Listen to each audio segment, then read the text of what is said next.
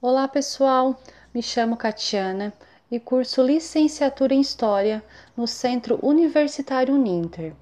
Sou da área de Linguagens e Sociedade, meu RU é 3158758. Meu polo fica em Sombrio, Santa Catarina. Estou aqui para apresentar meu podcast Mulheres que Fizeram História.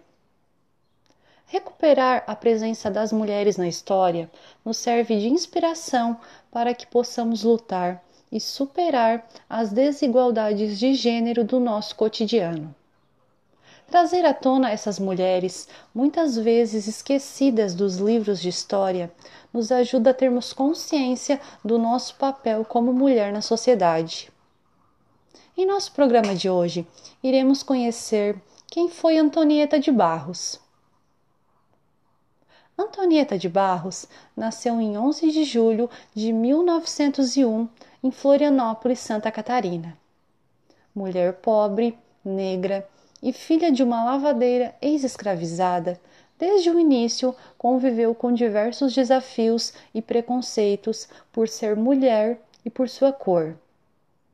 Antonieta foi jornalista, escritora, professora e política brasileira. Em 1922, fundou seu curso particular voltado para a alfabetização da população carente.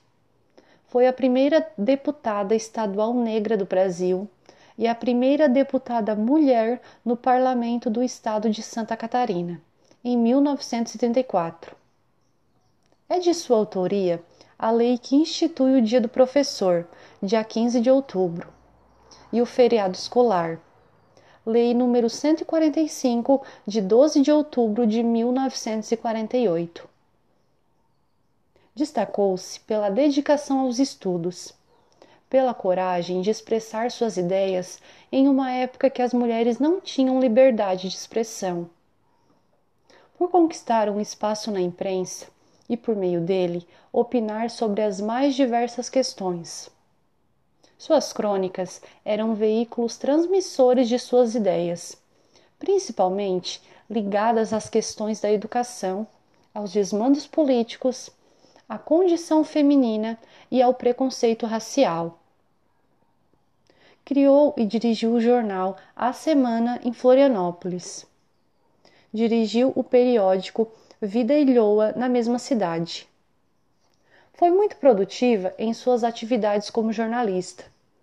Escreveu vários artigos para jornais locais e o livro Farrapos de Ideias, em 1937. Antonieta faleceu em 28 de março de 1952 em Florianópolis, aos 50 anos de idade. Alguns lugares de memória dedicados a ela, nós temos uma rua, uma escola e um túnel que levam seu nome. Uma homenagem mais recente feita a ela, que eu queria destacar para vocês, é um mural com sua imagem que foi inaugurado no dia 18 de agosto de 2019 na rua Tenente Silveira, no centro em Florianópolis com 32 metros de altura e 9 de largura. Antonieta foi uma mulher à frente de seu tempo. E mesmo vivendo em uma época em que as mulheres não tinham voz na sociedade, ela conseguiu superar os desafios e alcançar os seus objetivos.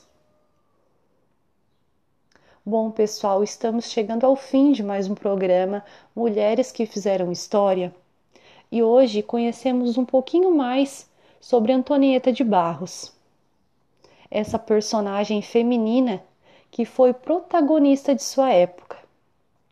Devemos sempre lembrá-la, assim como tantas outras mulheres, por terem sido corajosas e perseverantes. E com certeza servem de inspiração para as novas gerações de mulheres. Obrigada a todos os ouvintes, um grande abraço e até a próxima, galera. Tchau, tchau!